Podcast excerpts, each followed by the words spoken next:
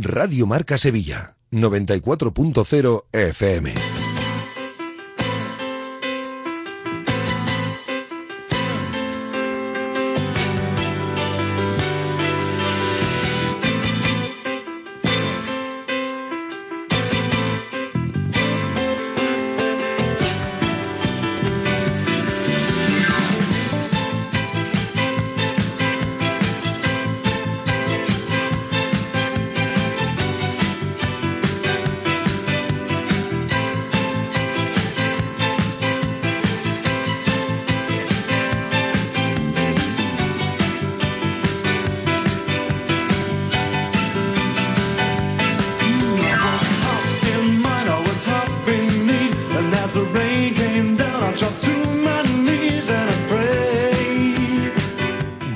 Marca Sevilla. Agustín Varela.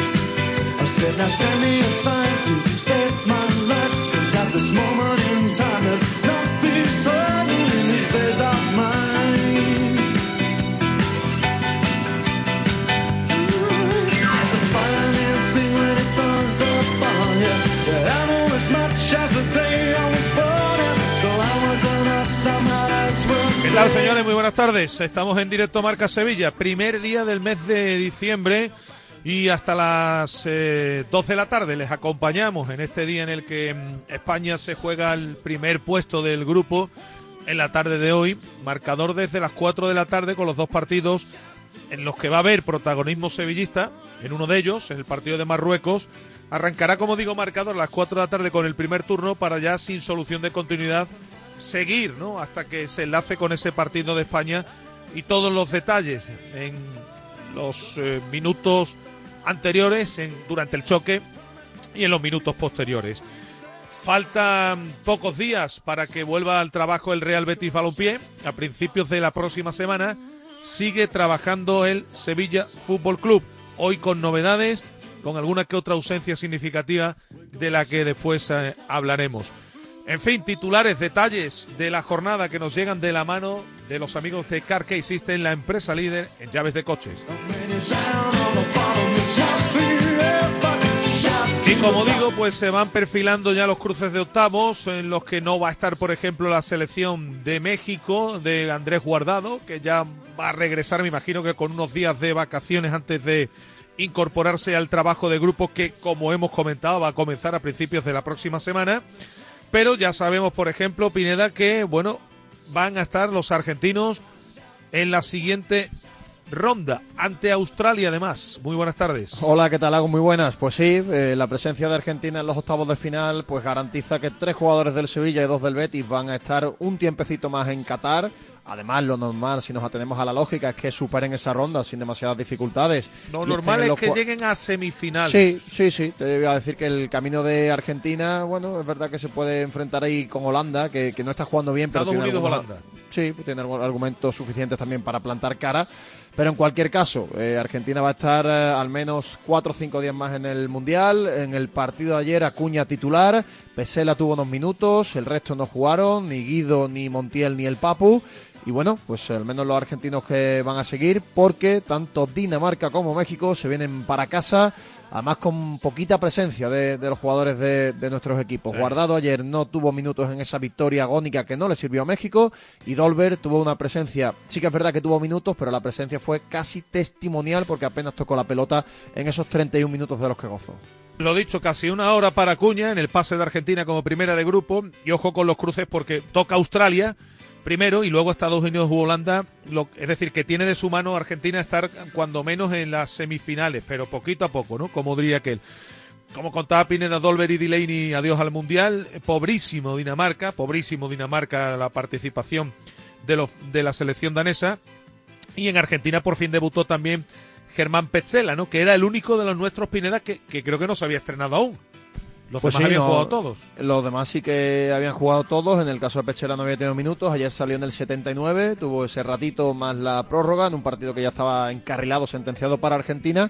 Y al menos pudo disputar un mundial que también es algo muy importante para los jugadores del albiceleste. Bueno, y el que se vuelve para casa, como decíamos, casi testimonial, ¿no? Su presencia también en este, su quinto mundial, la de Andrés Guardado, que mm, tampoco es que haya jugado demasiado. Es decir, que cansados, cansados no van a venir No. ni los daneses ni, ni Guardado. A ver, ¿eh? ya sabemos que con la edad de guardado, pues su presencia también es un premio. eh, el hecho de participar en ese quinto mundial, eh, pues es un premio para él, pero posiblemente no iba a tener un protagonismo especial en, en México. Una selección que, por cierto, ha dejado muy mala imagen. El Tata Martino poniendo su cargo a disposición de, de la Federación Mexicana. Y, y leía que México no se ha metido o no ha pasado una primera ronda por primera vez, no sé si en 35 o 45 años, que me sí. parece una auténtica barbaridad desde el 78. Eh, exactamente, exactamente. Es verdad que no estuvo en algún que otro mundial. Eh, ha faltado alguno, pero en los que ha estado siempre Sí. había accedido a la, a la ronda de, de octavos de, de final. Bueno, eh, vamos a ver qué ocurre. ¿eh? Vamos a ver qué ocurre porque quedan partidos muy interesantes en el, en el día de hoy. A las 4 Marruecos se Marru- la clasificación con Bélgica y Croacia Sí. ante una Canadá ya sin opciones. Es decir, que la que más clarito lo tiene es la selección de norteafricana. Sí, además más un. Marruecos que, que es bastante más competitivo que otro tipo de equipos asiáticos y africanos y, y que bueno, además para España es un enfrentamiento que nos interesa muchísimo porque de ahí va a salir el rival de la selección española en el caso de que se clasifique el, equipo de Luis Enrique. Así que vamos a estar muy pendientes del Nesiri, de Bono y de la selección de Marruecos. Bueno, pues a las 4 se la juega, insisto, se la juegan los Leones del Atlas, ¿no? La selección norteafricana, Bélgica y Croacia, que es un partido también de altísimo voltaje, porque lo normal es que Marruecos, lo normal, sin que Canadá se juegue nada, es que saque su partido adelante, con lo que Bélgica o Croacia, dos selecciones de las más potentes del concierto europeo, una de ellas se va a quedar sin acceder a los octavos del final del campeonato del, del mundo. Eh, habló, habló ayer Juan Cruz, protagonista en los medios oficiales del Betis. Espera cortar los plazos. El chaval que, bueno, pues al que se le ve ya más animado, ¿no? Después de que se le viniese el mundo encima cuando en ese amistoso en tierras sudamericanas sufriese ese, esa lesión muscular que es complicada, pero de la que parece, y según se puede desprender de sus palabras, podría eh, recuperarse antes ¿no? del periodo que se había estimado inicialmente. Y aparece un nombre en escena también en clave verde y blanca. Me parece un meta interesante. El jugador termina contrato este año con el Fútbol Club Barcelona. Está pendiente de ver qué va a hacer. eh, bueno, pues eh, Ter Stegen. Y hablo de Iñaki Peña, un jugador, un portero del que el Betis, según Mundo Deportivo, está muy pendiente de ver si amplía su vinculación con el Barça de aquí a enero. Si en enero no lo ha hecho, podría todavía ampliar su vinculación con el Barça, pero ya será libre para negociar con otro club. Y el Betis está atento a este meta de 1,84 de 23 años. En el Betis hay un, dos porteros que lo están haciendo muy bien esta temporada. Uno de ellos tiene ya una edad bastante avanzada como es Claudio Bravo, aunque hace poco ha dicho el meta chileno que espera seguir uno o dos años más. Vamos a ver qué ocurre. Eh, Ruiz Silva, a nadie se le escapa, que es el meta titular y ahora mismo de mayor garantías en el Betis. Y a Dani Martín habrá que buscar una salida, con lo que tiene pinta Pineda de que va a haber movimiento en la portería este año en el Betis, seguro. ¿no? Sí, porque bueno, eh, lo de Dani Martín ya sabemos que lo normal es que busque una salida porque no está teniendo protagonismo. Eh, Claudio Bravo, pues eh, hay que buscar también algún sustituto de cara al futuro más inmediato. Y en el caso de Ruiz Silva, bueno, pues eh, un jugador que vino a coste cero, pues siempre es una oportunidad de mercado a la hora de Sí. hacer negocio. Un jugador que está rindiendo a, a muy buen nivel. Así que lo normal es que el Betis vaya peinando también en la portería para tener jugadores futuribles si hay algún cambio. Bueno, vamos a hablar también en la recta final hoy de la. están de moda, ¿no? De lo siguiente, porque claro, cuando uno ve las noticias que aparecen y que la media maratón haya agotado los 12.000 dorsales, la gente se ha vuelto loca con esto del running, Pineda, ¿eh? Sí, sí, sí, la verdad que el- sí. Hay una fiebre tremenda, ¿eh? Se han agotado los 12.000 dorsales para la media de Sevilla dos meses antes de la competición de la carrera. Es una auténtica barbaridad. Así 12.000. que. Que se dice 12.000, pronto. sí señor, 12.000. Y un mes y pico, o tres, cuatro semanas después, perdón, la maratón, que también va a tener un recorrido muy interesante y una participación también muy amplia. Y bueno, dentro de un ratito vamos a estar con el director de la prueba, de la media, para que nos cuente detalles de, de ese- de esos dorsales que se agotan. Me decían que van casi un millar de personas en lista de espera para correr, ¿eh? Tremendo. La fiebre por la carrera, ¿no? Ya decía el- siempre me acuerdo del mítico Rogelio Sosa, que Sí, correr sí. era de cobardes, ¿eh? la frase Bueno, mítica pues- de Rogelio. Pues ahora la gente paga por correr, Agus. Eh, eh, sí, señor. Y además lo hace gustosamente. El mundo cambia. Efectivamente. Bueno, eh, insisto que vamos a estar también con las novedades en el entrenamiento del Sevilla. No ha estado Fernando, que sufrió ayer una caída después. Ahora hablaremos de todo este asunto. Y por supuesto los oyentes, aparte del Mundial y aparte de, bueno, pues de sus inquietudes, pueden como siempre participar a través de los cauces que ponemos a su disposición. Por supuesto, y lo pueden hacer a través de los canales habituales que ya saben que son el Twitter del programa arroba Remarca Sevilla. Si prefieren hacerlo a través de las notas de audio, pues el 660 50 5709 en nuestro teléfono. Bueno, pues vamos a arrancar. Manolo Martínez Bravo nos lleva, como siempre, en estas fechas que se avecinan interesante escuchar los consejos que aquí ofrecemos. Siempre lo son, pero más aún ahora. Y de seguida nos metemos a, con toda la actualidad. Hasta las 2 aquí en directo Marca Sevilla. Radio Marca. Hola, soy Juan Antonio Pineda, periodista deportivo. Cada semana viajo para retransmitir los partidos del Betis y del Sevilla. En el último partido perdí las llaves del coche. ¿Y qué hice? Pues llamé al seguro, llevé mi coche a Carkey System y en unas horas tenía mis llaves nuevas. En Carkey System tenemos tus llaves. En Carkey System tenemos tus llaves. CarKeySystem.com Sí, sí. Tu cuñado, ese que te cae tan bien, se acaba de comprar el coche que tanto te gustaba y que le enseñaste en driveris.es. Y tú de compras navideñas. Ay. Solo en diciembre, en Driveris, tienes 100 coches a precio de liquidación, con descuentos de hasta 8.000 euros, con la misma garantía y calidad de siempre. Date prisa, hay muchos cuñados sueltos. Driveris, vehículos de ocasión de verdad. ¿Cansado de la subida de la luz? Genera tu propia electricidad en tu vivienda o empresa con energía fotovoltaica de autoconsumo. En Insolac llevamos desde 2005 instalando placas solares. No desaproveches las ayudas europeas. Llama ya y te informaremos sin compromiso. Insolac, nuestra experiencia tu mayor garantía. Las furgonetas Mercedes-Benz están fabricadas para darlo todo. Y con el servicio Express Service podrás contar con un mantenimiento ágil, sin tiempos de espera y con la calidad habitual de Mercedes-Benz. Reserva tu cita en nuestra web y optimiza tus tiempos. Con Cesur y Fervial, tus talleres autorizados Mercedes-Benz en Sevilla. Broma de la pizarra de Quintana Mundial. Eh, ¿Voy ya? Sí, sí, dale. Bueno, pues sería un rollo así. Todos los días de 10 a 11 y media en FM y 30 minutos más en Podcast App y YouTube, Miguel Quintana, Adrián Blanco y Nahuel Miranda te traerán todo el análisis de lo que haya pasado en la jornada del Mundial en la pizarra de Quintana Mundial. Todos los días de 10 a 11 y media, más 30 minutos de contenido extra para los más pizarritas en la app, en el podcast y en YouTube. ¿A que no te lo vas a perder? La pizarra de Quintana Mundial. Sube, sube, sube. Trepa, que trepa, que trepa. 436.000 oyentes tiene Radio Marca. 44.000 más que el año pasado. Y sube, que sube todo. A diario el programa de Ortega La Pizarra Marcador Europeo. Y sobre todo, trepa, que trepa, que trepan. Los Pablos en marcador con 199.000 oyentes nuevos. 511.000 oyentes todos los domingos. ¿En serio? ¿Cómo lo oyes? Eso sí que es una subida y no la del Euribor. ¡Ya te digo! Radio Marca. Gracias por seguir a nuestro lado.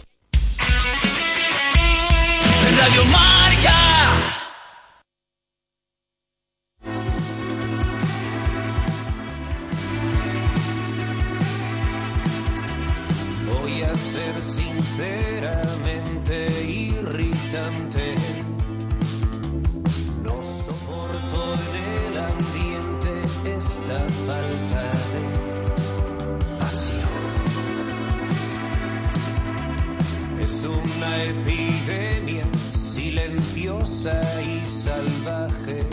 Manda tu nota de audio al 660 50 5709.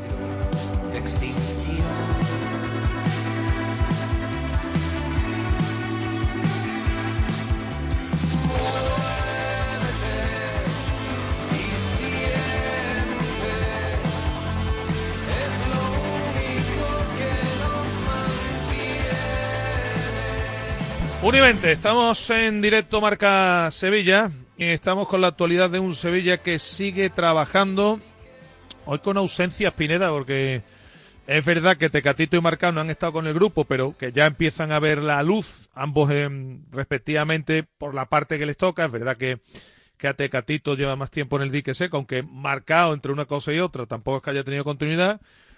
Pero el asunto es que no ha entrenado la mera y Fernando, que sufrió una caída, creo que un golpe, tampoco ha aparecido hoy, aunque no parecía que fuese grave. Sí, bueno, ayer Fernando sufrió una caída aparatosa en la sesión de, del miércoles, terminó la sesión con relativa normalidad, pero hoy no ha trabajado con el grupo. La Mela también se ha ausentado porque fue padre hace 3-4 días y, y, sigue al margen con ese permiso de, del club. Y la noticia también ha saltado cuando Navas se retiraba aproximadamente a los 20-30 minutos de sí. comenzar la sesión con molestias en el aductor de su pierna derecha. Sí. Tenía molestias, bueno, de momento por precaución se retira y vamos a ver si finalmente se queda en eso o tiene algo más el jugador palaciego. Y luego las buenas noticias pues vinieron en la sesión de ayer donde ya vimos que a pesar de que todavía no trabaja con el grupo, tanto Marcado como Tecatito pisan césped, tocan balón, están haciendo ya ejercicios con pelota y en el club son optimistas con la posibilidad de que puedan estar en el partido de Balaídos del próximo 30 de diciembre. Lo de Marcado con normalidad tiene 30 días todavía para ponerse a tono.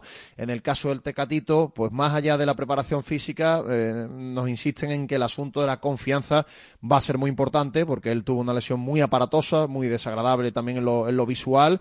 En aquella sesión, si recuerdas, a mediados del mes de, de agosto en el sí. estadio Ramón Sánchez Pizjuán. Sí. Y bueno, pues el futbolista es verdad que se ha recuperado a un buen ritmo, ha trabajado incluso en triple sesión, eh, tanto en la ciudad deportiva como en casa, como con recuperadores personales y privados. Y el futbolista, bueno, pues ya toca pelota, es una buena noticia, sí. y ahora tendrá que ir recuperando primero el tono de forma y también la confianza para poder meter la pierna con, con fuerza y poder jugar un partido de alta competición. Pero son las buenas noticias de, de estos últimos días. Estaba yo pensando, cuidado con el asunto de los laterales, de lo que, de lo que se está hablando muy poco, porque es verdad que el Sevilla necesita urgentemente, vamos, el Sevilla necesita muchísimas cosas. Lo que necesita el Sevilla es imposible que se haga en el mercado de invierno porque necesita darle una vuelta por completo a la plantilla. Pero cuidado con el asunto también de los laterales. Alberto Fernández, ¿qué tal? Buenas tardes, querido. Buenas, buenas tardes, Agustín. ¿Qué tal? ¿Cómo estamos? Porque, claro, Montiel está al nivel que está. Si Navas está más tiempo lesionado que jugando, cuidado con el lateral derecho. Y en el lateral izquierdo, es verdad que Teles, el hombre va poquito a poco mmm, elevando, que no era muy difícil su nivel, y vamos a ver qué pasa con Acuña. Cuidado con el asunto de los laterales también, ¿eh? Hombre, urgencia, como tú bien has dicho, hay casi en todas las posiciones, eh, o por lo menos necesidad. A ver, lateral derecho, Montiel, recordemos que está sancionado para dos partidos, creo que eran, ¿no? Eh, sí. Eh, después del derby eran tres, pero ya cumplió ante la Real, o sea, le quedan dos partidos. Y Jesús Nava, pues el estado físico de Jesús Nava ya lo conocemos. Bueno, Sevilla tiene, de todas formas, es la carta de José Ángel Carmona, que la ha utilizado algunas veces y, bueno, no deja de ser un jugador que trabaja con la primera plantilla y que en un momento dado puede, puede actuar ahí. Y en el lateral izquierdo, eh, en el caso de que terminase saliendo Acuña, yo creo que el club, sabiendo que una de las prioridades de San Pablo y un central, sería que Requi, que ya lo ha hecho, salga al lateral izquierdo cuando Teles no pueda actuar o cuando quiera darle descanso, ¿no? Alternativa siempre tiene que sean las mejores o peores, bueno, es que la plantilla del Sevilla es la que es y por muchas vueltas que le Monchi en este mercado de enero, eh, con la economía que tiene en Sevilla, eh, la vuelta será o media vuelta o un, o un, pequeño giro y con eso no va a poder cambiar todo, evidentemente, ¿no? Tendrá que centrarse más en las prioridades y el Sevilla competir con lo que tiene, que es, bueno, que es la plantilla actual menos los retoques que se puedan hacer. Bueno, señores, una hora cuña ayer, creo que um, buen nivel, porque creo que no estuvo mal, sumándose al ataque, siendo protagonista. Estuvo muy participativo, es verdad. Eh, pero Parece luego... haber renacido en el Mundial Acuña. También es cierto que, que, a la hora de tomar decisiones no estuvo tan acertado, tan afortunado. Es verdad que tuvo un tiro a, a portería que se marchó por muy poquito. Pudo marcar hasta eh, dos goles. Le, me, me, llamó mucho la atención que Leo Messi lo buscó con insistencia, sobre todo en la primera parte, eh, abriendo mucho a banda en jugadas que recordaban a, a, a, su pareja con Jordi Alba en el Barcelona. Evidentemente no con el mismo resultado, pero eh, estuvo muy, muy participativo. Partido completo en la segunda jornada. Ayer 60 minutos. Bueno, vamos a ver qué hace también Acuña en el partido de octavos de final, porque es verdad que está acumulando bastantes más minutos con, con, más continuidad de lo que lo ha hecho en el Sevilla en las 14 primeras jornadas. El, el problema, Alberto, de, de, Acuña, claro, ahora lo estamos viendo, el problema no es ese, el problema es cuando regrese a ver cómo va a estar físicamente. Y 60 minutos porque vía amarilla y entiendo que, que su seleccionador, su entrenador, para no arriesgarse, él prefirió quitarlo del, del terreno de juego. Creo que hizo un muy buen partido. Argentina en general hizo un buen partido. También tampoco tuvo mucha oposición. Pero bueno, lo estamos viendo en buen tono físico. Oh, sí, sí, lo estamos viendo en buen tono físico. Y ese tono físico, lo que no sabemos, porque no lo podemos saber, porque cosas dentro de los vestuarios del Sevilla del Betis nos podemos medio enterar. Ya de Argentina nos cuesta un poco más. Si está llevando algún tratamiento específico, alguna infiltración para poder jugar, porque es que en el campo eh, con el Sevilla no podía más de 45 minutos. Y ahora se le El ve en una, es, Alberto, es- en una plenitud física. Claro, el asunto que es saber, poco, ¿no? qué es lo que yo creo que tú quieres decir, si ese estado físico que estamos viendo ahora mismo de Acuña en el Mundial se va a poder seguir prolongando, al menos lo que resta de temporada, por ejemplo. Evidentemente, o sea, si ha sufrido una curación milagrosa y ahora es capaz de jugar 90 minutos a buen nivel, bueno, pues habrá que agradecérselo al médico de Argentina, al mate que tome en, la- en el combinado argentino en la concentración o a lo que sea. Ahora, si viene el Sevilla y dice, me vuelve a doler, no puedo jugar más de 30 minutos, entonces el Sevilla tendrá un problema. Ese problema que está todo el mundo conoce y que está ahí subyacente, cuando vuelva de- del Mundial, veremos hasta qué punto es necesario que pase por quirófano, no es necesario, va a dar rendimiento, no va a dar rendimiento, se va a quedar o no se va a quedar. Son muchas preguntas las que hay que responder, pero claro, todas están relacionadas y, y es un asunto que evidentemente preocupa en Sevilla. De todas formas os digo algo, ¿eh? siempre que se ha hablado de Acuña se ha hablado de un problema crónico, es decir, que ese problema lo tiene que corregir, tarde o temprano. Claro, y por eso en Sevilla están molestos porque se sabía en verano que iba a más, que había que solucionarlo, y él por no perderse alguna convocatoria, porque al final un- una operación que tampoco puede estar a lo mejor mes y medio fuera, que no te va a tener eh, fuera toda la temporada. Puede haberlo solucionado, pero había convocatorias previas al Mundial que él no quería perderse. El Mundial es muy goloso, evidentemente, no sabía cómo, cómo iba a quedar de la operación y ha preferido arriesgar o hacer el clásico, como se llama, tratamiento conservador, a ver cómo iba la temporada, pero bueno, en el Sevilla no ha dado el nivel y ahora con Argentina por lo menos está actuando. Cada uno que opine sobre el nivel que está viendo de Acuña, pero por lo menos el nivel físico lo está dando. La Claro, entonces Digo, la conclusión es muy sencilla, ¿no? Claro, claro. La conclusión que uno saca es que, a ver, el médico de Argentina no va, a- no va a ser una cosa fuera de lo normal, ni será un doctor mejor ni más reconocido. No digo que sea malo, ni, ni estoy mm, mm, libre medios, ni estoy juzgando al, al médico de Argentina. Lo que quiero a entender con esto es que mm, milagros no va a hacer, como tú bien decías, el médico de Argentina. Da la sensación de que el futbolista, pues allí le están metiendo leña, para que nos entendamos, y está forzando para jugar con, con su selección. Te- Tenía molestia y la arrastró. De hecho, no pudo jugar los dos últimos partidos oficiales del Sevilla porque le molestaba la zona que tiene dañada. Jugó el derby, creo que solo una parte, si no recuerdo mal. Sí, sí. Entonces, llega allí y ahora empieza a jugar. De hecho, eh, Scaloni tuvo en duda mantenerlo en la convocatoria, si os recordáis, antes de arrancar el Mundial después de uno o dos amistosos. Lo mantiene y nada más que lo mantiene empieza a jugar y empieza a jugar mucho y empieza a jugar bien y se le ve físicamente bien.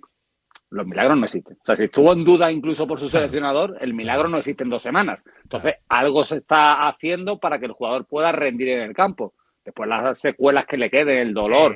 bueno, eso lo sabrá sobrellevar él, pero claro, como un mundial es tan goloso, tan importante para un futbolista profesional, y ya con la edad que tiene Acuña, probablemente sea su única oportunidad de disputarlo. Yo lo puedo comprender todo. Lo que no puedo comprender es que tú eh, no des la cara en su momento por tu club. O sea, hayas dejado pasar la oportunidad de curarte, actuar bien con tu club y actuar bien con tu selección. No decir, no me curo, actúo bien con mi selección y ya veremos qué hago con mi club. Claro, eso es lo que molesta y eso es lo que no ha tenido buena acogida, evidentemente, dentro del seno del Sevilla. Nos queda menos de un mes para mm, tener la solución, porque si bien es cierto que lo lógico y normal, por tener también algún descanso, es que en el partido de Copa no esté, en Vigo saldremos de dudas.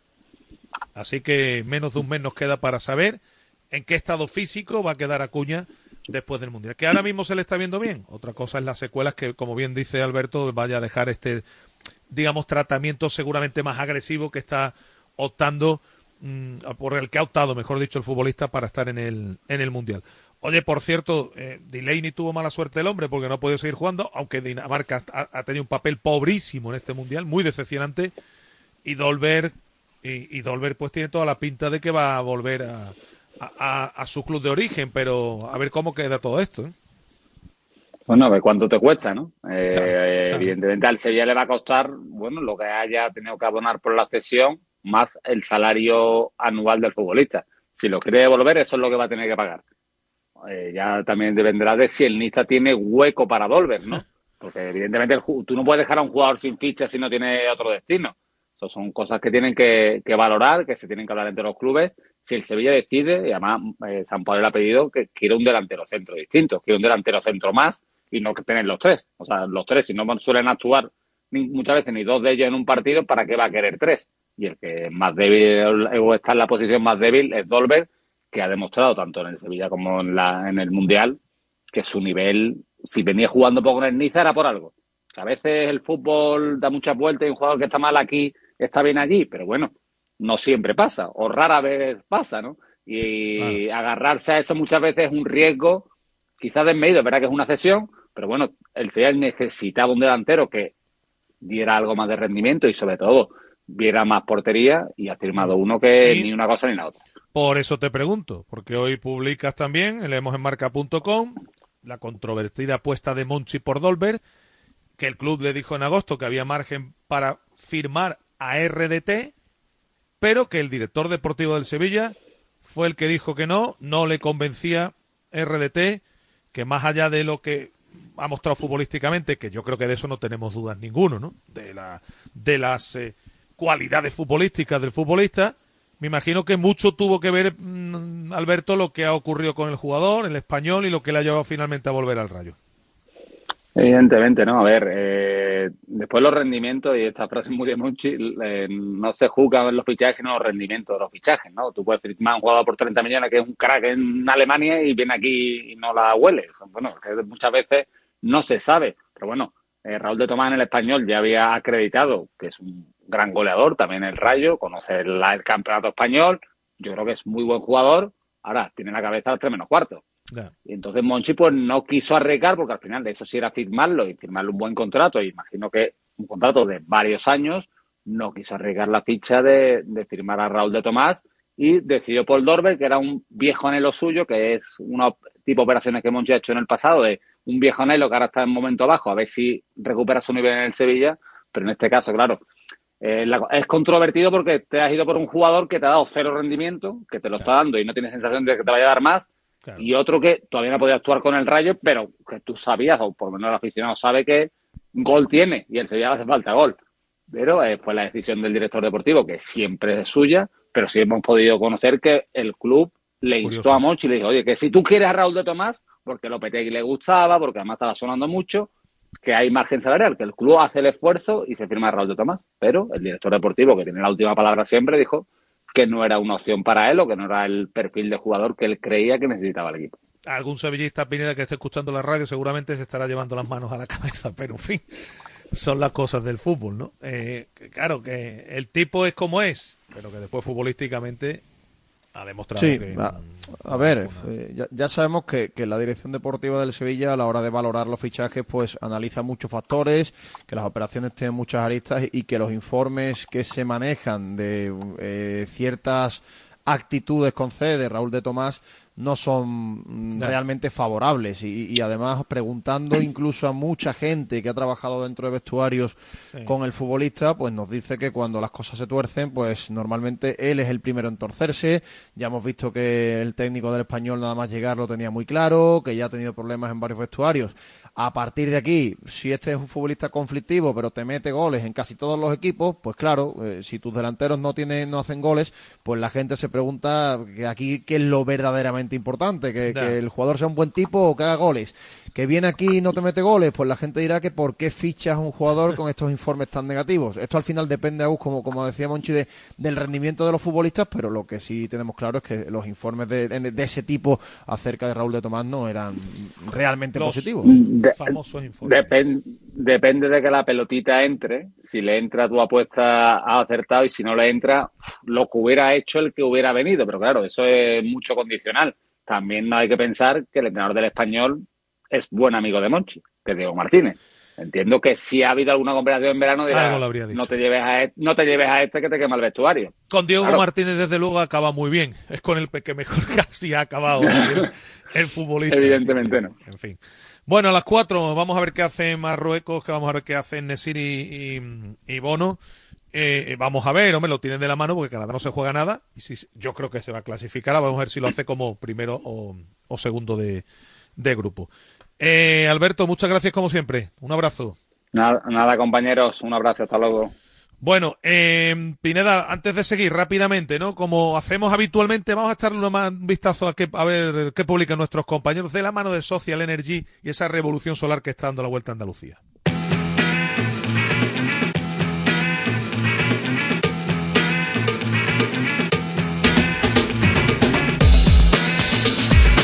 Rápidamente con el repaso prensa con la página web del diario Marca, marca.com sobre el Sevilla, la controvertida apuesta de Monchi por Casper Dolber y sobre el Real Betis Balompié nos cuentan los compañeros las palabras de Aro.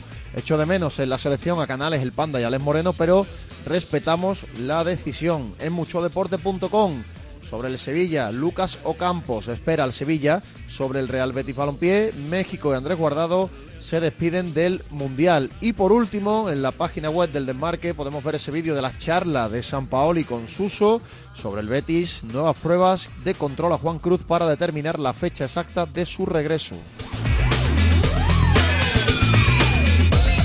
Bueno, pues eh, precisamente, ¿no? Vamos a ir con la, en la actualidad del Betis, lo, dicho, que Guardado ya se vuelve, que siguen Petzela y, Guido, con lo cual el Betis además esto le va a reportar, igual que al Sevilla, una cantidad de dinero importante. Por cada día que están en el Mundial los futbolistas en bolsa en los clubes un dinero bastante importante. Y vamos a escuchar o vamos a ir oyendo precisamente a Juan Cruz, que fue protagonista, Pineda, en los micrófonos de los medios oficiales del conjunto Sí, verde y blanco. Y que ya contamos aquí que tenía esa rotura muscular, que a falta de pruebas más exhaustas cuando se cuando disminuyera esa hinchazón y las pruebas de imagen pudieran determinar algo con más exactitud, pues eh, se manejaba ese periodo de baja al menos hasta el año 2023, pero en cualquier caso todavía eh, tiene el jugador esperanzas de recortar plazos y poder llegar cuanto antes. Así que vamos a escuchar, si te parece, palabras de Juan Cruz, el hablando de la lesión y de la recuperación.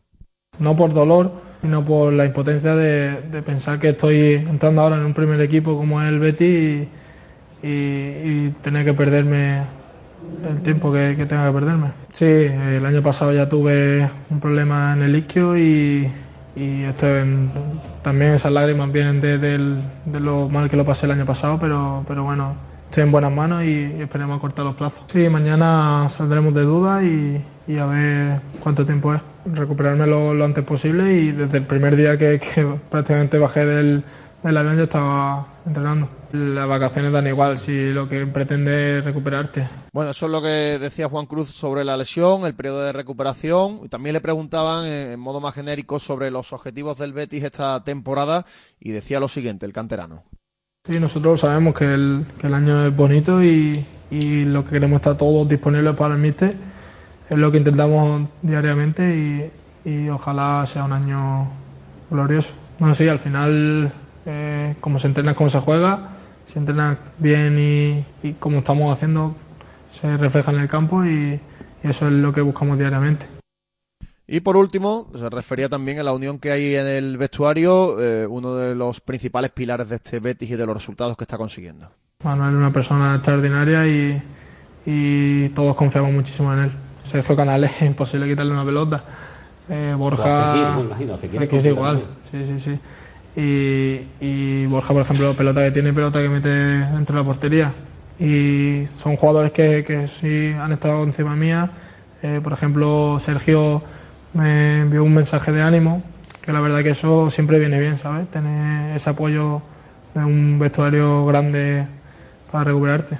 Esperemos que se cumplan los presagios de Juan Cruz y el chaval pueda volver, sobre todo Pineda, que, que cuando vuelva, vuelva con total garantías, porque este tipo de lesiones hay que cuidarlas muy bien y una recaída, pues ya mm, en el momento en el que está este jugador, sería criminal para él.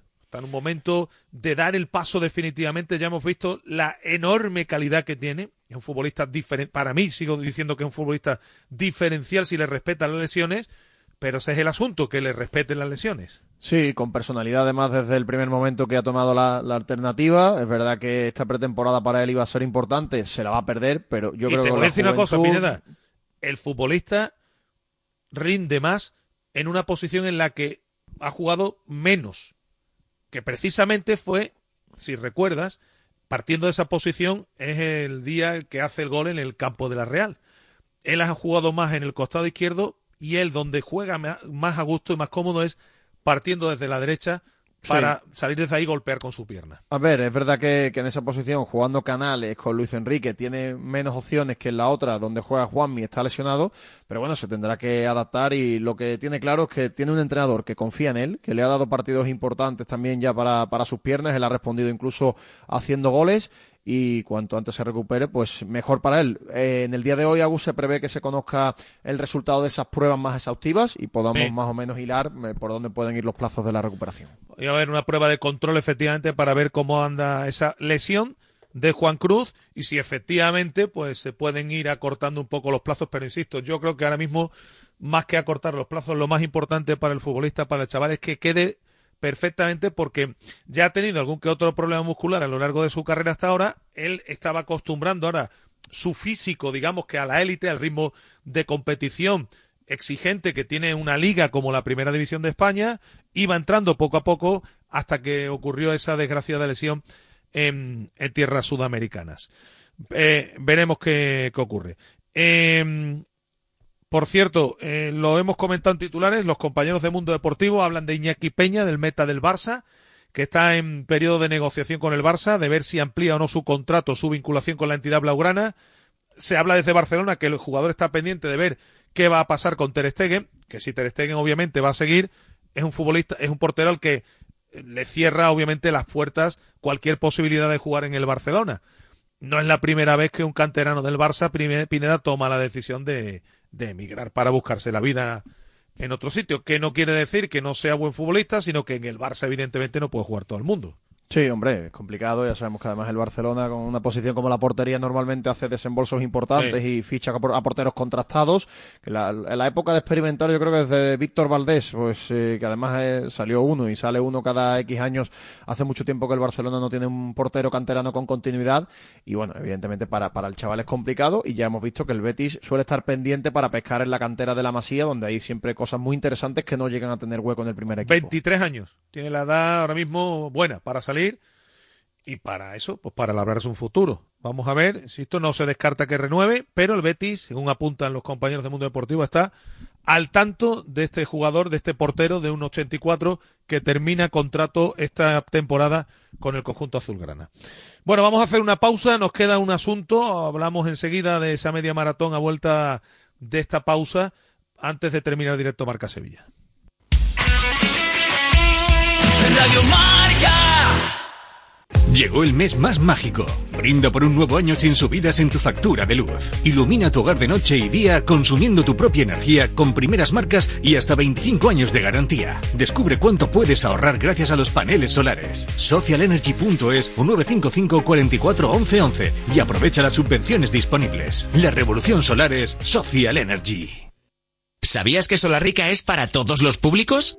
Ven, aprovecha las ofertas de este mes y compra como un profesional. Envíos gratis a partir de 50 euros. Estamos en el Polígono Industrial Aeropuerto y en solarrica.com. Compra sin salir de casa. Sí, sí. Tu mejor amiga. La que se lió con tu novio en el instituto. Se acaba de comprar el coche que tú querías. El que visteis en Driveris. Y tú buscando adornos para el árbol. Ay. Solo en diciembre, en Driveris tienes 100 coches a precio de liquidación, con descuentos de hasta 8.000 euros, con la misma garantía y calidad de siempre. Date prisa, hay muchas buenas amigas sueltas. Driveris, vehículos de ocasión de verdad. Ya tenemos el 11, empezamos a las 11 y luego hay más fútbol cuando sea las 2. Narramos toda la tarde a las 5 otra vez y un partido más también desde las 8 a las 10. Marcador con los Pablos en la radio. Todo el mundial te lo contamos, todos los partidos. Que yo quiero ganarlo en directo contigo. Radio Marca, el mundial es nuestro. Sube, sube, sube. Trepa, que trepa, que trepa. 436.000 oyentes tiene Radio Marca. 44.000 más que el año pasado. Y sube que sube todo. A diario el programa de Ortega La Pizarra Marcador Europeo. Y sobre todo, trepa que trepa que trepan. Los Pablos en marcador con 199.000 oyentes nuevos. 511.000 oyentes todos los domingos. ¿En serio? ¿Cómo lo oyes? Eso sí que es una subida y no la del Euribor. ¡Ya te digo! Radio Marca. Gracias por seguir a nuestro lado. Radio Marca.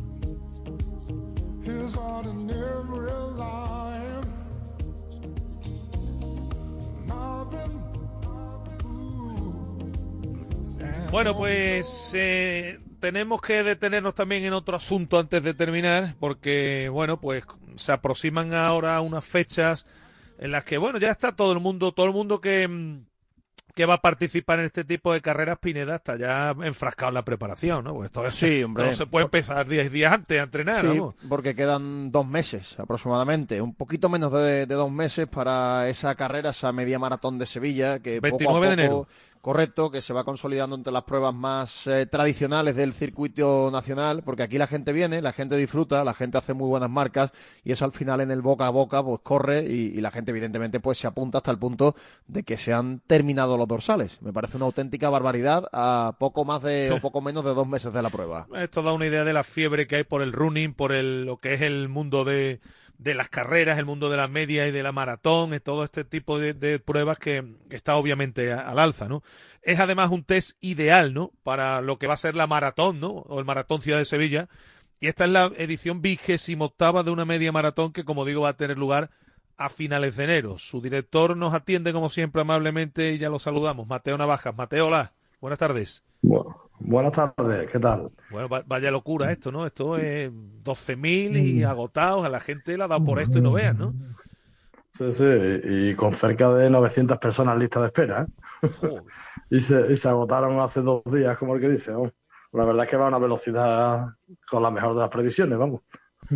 Eh, eh, estamos hablando además de que la inscripción, ¿cuánto era? Creo que eran 32 euros, corrígeme si no me equivoco. Ha sido por, por tiempos, vamos, por, por la época, y al final se terminó incluso en 37 euros. Y 12.000 agotados en cuánto tiempo desde que abristeis el plazo? Ah, eh, abrimos en marzo o por ahí. O sea, una, una auténtica pasada. Eh, bueno, Sí, me- sí, vi- totalmente. vigésima octava edición de una prueba que, que obviamente eh, a- en este nivel es la, más multitudinaria de Andalucía, Mateo, y que a nivel nacional, eh, ¿cómo, cómo estás ya colocada? Pues creo que ahora mismo nos ponemos la tercera en España, detrás de Valencia y Barcelona. Es decir, que ya está, a día de hoy por lo menos hemos superado hasta Madrid, no sé el año que viene la edición cómo la tendrán. Es decir, que la velocidad es, es muy buena. Estamos hablando además de un test que sirve, es ideal, ¿no? Para todo aquel que vaya a terminar, que tenga pensado estar, estar en el maratón, ¿no? Sí, sí, por supuesto está, se inventó esta prueba con esa idea. Es verdad que hay muchísima gente que no participa después de la maratón, porque la maratón es otro nivel competitivo, Claro. pero al igual que hay mucha gente que corre por primera vez incluso una media maratón. Es decir, que, pero que es verdad que te sirve de entrenamiento. El que corre la maratón, la época es perfecta para entrenarla. Bueno, eh, no sé si, claro, evidentemente, no sé si manejáis el dato, pero mucha gente de fuera, imagino, ¿no? Sí, sí, este año es, tenemos cer- cerca de un 15% de internacionales, de más de 64 países diferentes, ¿vale? Entonces es bestial que está llegando a todos lados. Y 15% incluso este año como novedad, De gente de fuera, ¿Perdón? me está hablando, de fuera de España.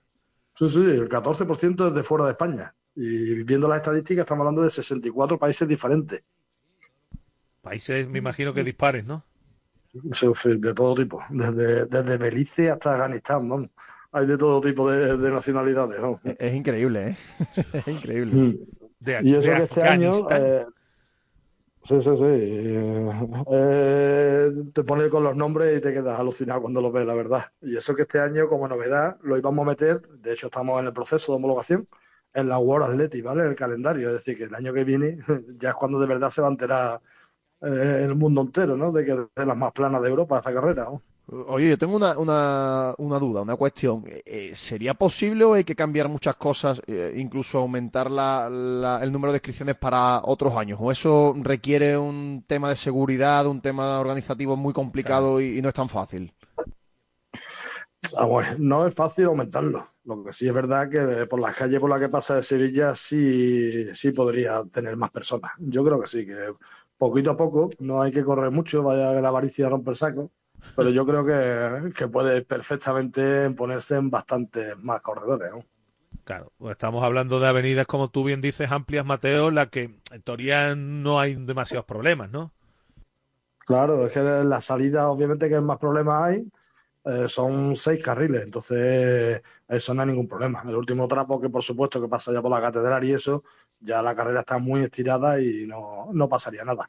Bueno, Yo creo que Sevilla lo cogería perfectamente. ¿no? Estamos hablando otra vez de un recorrido, bueno, el habitual, ¿no? El clásico, ¿no? Por- como bien has dicho, el hecho de correr en la- con la temperatura que hay en Sevilla en enero, es verdad que te puede hacer un día de bastante frío, pero bueno, en Sevilla ya sabemos cómo, más o menos cómo es el clima. Aparte de, de lo del, eso pues lo, lo llano del recorrido, eso es lo que, y la, indudablemente, el hecho de venir a Sevilla, eso es lo que más atrae a- al personal, ¿no, Mateo? Sí, sí, claro. Y aparte del tema de que es muy plana, eh, em, tenemos constancia de que muchísimos, muchísimos corredores hacen su mejor marca aquí en Sevilla, porque es de las más planas de Europa. ¿no? Claro. Eh, Feria del Corredor, novedades también que nos puedas contar. Eh, al ser más gente, obviamente ya se utiliza el pabellón San Pablo entero. Antes estaba acotado por gradas y eso. Este año ya obviamente se pone el pabellón a disposición de la feria. Que quieras que no, ya son muchísimas personas que tienen que pasar por allí. Me imagino que con la presencia de muchísimas marcas. Sí, sí, no, ya está claro que la misma prueba se está colocando en su sitio, ya está entrando con Hoka, vuelve con nosotros, Hyundai, Quirón Salud, ¿vale? Y eh, son marcas que, que apuestan por la prueba porque obviamente está teniendo el resultado que, que se estaba esperando. ¿no? Eh, ¿Tú, tú estás satisfecho personalmente tanto con la evolución de la prueba, por el apoyo de las empresas, el apoyo de, de las eh, administraciones, de las instituciones sevillanas? ¿Estás satisfecho o, o crees que todavía hay margen de, de crecimiento? Eh, las dos cosas. Estoy muy satisfecho porque obviamente la respuesta es muy buena, pero que yo creo que obvio es que se podría también, por supuesto, aumentar, ¿no? Eh, pero mm, tampoco es cuestión de pedir más, es cuestión de, de trabajarlo y, y que se vaya todo el mundo súper contento de que está bien organizada. Ese sería el objetivo principal, por supuesto. Eh, te he escuchado antes, Mateo, decir que ahora mismo es la tercera del calendario en cuanto a, incluso habiendo superado a Madrid, eh, a- no sé, a mucha distancia de, de las que están de Valencia y de las que más ah, gente acumula. Eh, Valencia este año creo que estaba en cerca de 17.000, no, perdón, de 22.000. Valencia sí está un escalón bastante más alto que nosotros. Barcelona sí está más cerca. Barcelona puede estar en 16, 17. ¿Vale? Yo creo que, que son ciudades que, que fue- el número de habitantes que viven allí no es comparable con el de Sevilla. ¿no? De hecho, se demuestra en los hoteles de Sevilla que a día de hoy creo que es imposible prácticamente. ¿no? Claro. Eh, y por curiosidad, no sé, el hecho obviamente pasa con la maratón también, ¿no? En Valencia. Eh, ¿Es una cuestión ya de tradición? ¿Es una cuestión de, de haber puesto eh, lo que hay que poner en este tipo de pruebas y haberse volcado a nivel institucional? No sé, de, ¿a qué se debe, no? Por ejemplo, como curiosidad, ¿no? El hecho de que Valencia sea un poco la, la ciudad referente en este tipo de carreras en España. Hombre, Valencia eh, tiene el apoyo de marcas muy grandes a ser de, la- de las más grandes de Europa o de incluso del mundo, ¿vale? Y Sevilla está a años luz en ese sentido de lo que es ciudades como Valencia. Es verdad que las instituciones aquí pues, se están volcando mm, al nivel que se pueden volcar y, y gracias a ello estamos subiendo como estamos subiendo. Para alcanzar Valencia creo que estamos todavía bastante lejos. Claro, indudablemente, claro. Bueno, em, también tenéis eh, ahora, dentro de nada, Sí, lo señor. Más inme- lo más inmediato, Pineda, me habías dicho, me habías hablado de una, Sí, un- carrera de Navidad, ¿no? Es una carrera de Navidad, creo que es la primera edición, que también la organizan ellos y queremos preguntarle un poquito en qué consiste este asunto, porque obviamente no tiene nada que ver con la media maratón, es un recorrido mucho más cortito para todos los públicos, para todo el que se quiera acercar. Y bueno, Mateo, cuéntanos un poco en qué consiste esta primera carrera de Navidad. Pues mira, es una forma de, no tiene nada que ver, por supuesto, con la media maratón, pero es a lo que nos dedicamos y obviamente estamos todo el día inventándonos cosas que no puede, ¿vale? Pero esto no tiene nada que ver, esto es totalmente lúdico deportivo, con carácter incluso solidario, porque estamos pidiendo, estamos en colaboración con el- la Operación Buena Gente de Cadena Ser, Sí. y, y entonces recogemos regalos para niños necesitados, incluso alimentos no perecederos, ¿vale? Son tres kilómetros y medio con idea de que pueda correr la familia al completo. Y nos encargaríamos ya con temas gorritos de Navidad para que sea lo más lúdico posible. Y haremos para que por lo menos la salida meta pues nieve o lo parezca, ya que aquí en Sevilla no nieva. Y esto te, te pregunto, ¿por dónde es el recorrido más o menos y, y dónde se puede apuntar la gente para todo aquel que esté interesado? ¿Y cuándo, no? Mira, las- es el 18 de diciembre a las 11 de la mañana, una hora muy buena para todos los públicos, porque estamos hablando que también para niños. Eh, se pueden inscribir en la página web que es carreranavidadsevilla.es, ¿vale? Y mm, la salida de la meta es en, en el Parque de los Príncipes y todo el recorrido por los remedios. Por Virgen de Luján, por Alfredo Kraus, por Adolfo Suárez, más en pleno, en pleno barrio de los remedios. Bueno, pues nada, eso también que queda pendiente para todo aquel que quiera divertirse un rato y además con hacerlo con un fin solidario, ¿no? Como bien explicaba Mateo Navajas, director de la media maratón de Sevilla. Pues nada, Mateo, al personal entonces decirle que, que quiera eh, correr en la próxima edición que, pues que, que se dé más prisa, ¿no? Porque obviamente están agotados, agotados Sí, los sí, dorsales. eh, Está claro. Ahora mismo hay gente que tiene un seguro en la prueba y se da de baja, ¿no? Porque a lo mejor se apuntó hace seis meses y se ha lesionado o no ha entrenado. Entonces se está tirando de, lista de, la lista de espera porque ya, ya le digo, hay cerca de 900 personas en la lista de espera. Entonces, Casi nada. A ver, casi nada. no nos podemos, no nos podemos quejar. 29 de enero la prueba, vigésima octava edición de esta media maratón de Sevilla. Así que, Mateo, te damos las gracias. Cuando vaya aproximándose la prueba, pues lógicamente iremos hablando más. Eh, te damos las gracias, como siempre, por atendernos. A ustedes, como siempre. Muchísimas gracias. Bueno, pues nada, nos despedimos hoy corriendo. Aquí el que, el que no corre agua es porque no quiere. Además, fíjate, esta, esta de Navidad, aquí muy cerquita de mi casa, tres kilómetros y medio. Manolo me ha dicho ya que va a ir. sí, Manolo además vive, vive muy cerca también. Y bueno, Manolo tres me ha, me ha kilómetros- confirmado su presencia y dice que va a llevar una serie de alimentos no perecederos también. El único problema de, de Manolo es que el día antes tenga alguna comida de Navidad y entonces no se despierte. Pero aún así se puede colaborar, que es lo más importante en este tipo de pruebas. Pues nada, eh, efectivamente, la primera carrera de Navidad y posteriormente ya queda un poco más adelante la media maratón, pero yo, como ya hemos contado, con los dorsales ya agotados en esta auténtica fiebre que hay, en esta auténtica locura que hay ahora mismo por el mundo del, del running. Eh, vamos a poner punto y final. Recuerden que desde las 4 están los compañeros ya. Primero con los partidos, bueno, pues con los grupos que, que se deciden eh, en, este, en este primer turno, como ya hemos contado, y ya sin solución de continuidad, marcador hoy no para, porque después va a estar, insisto, primero con los partidos Canadá-Marruecos, con la presencia de, de Bono en este caso, y vamos a ver también, lógicamente, si en Nesiri, Croacia-Bélgica, posteriormente, bueno, a la misma hora, y a las 8 de la tarde el partido de España. Pero recuerden que desde las 4 y marcador de forma ininterrumpida, primero con los partidos del primer turno y posteriormente ya metidos de lleno con ese partido que va a disputar España frente a Japón. Así que nada más, señores, les damos las gracias por haber estado y mañana volvemos, mañana viernes, con todo lo que haya, con nuestra futbolería, con lo que es también nuestra agenda, con muchas cosas, ¿eh? así que les esperamos a eso de la 1 y 5. Gracias como siempre por estar ahí, un saludo, buena tarde. Radio Marca. El deporte que se vive.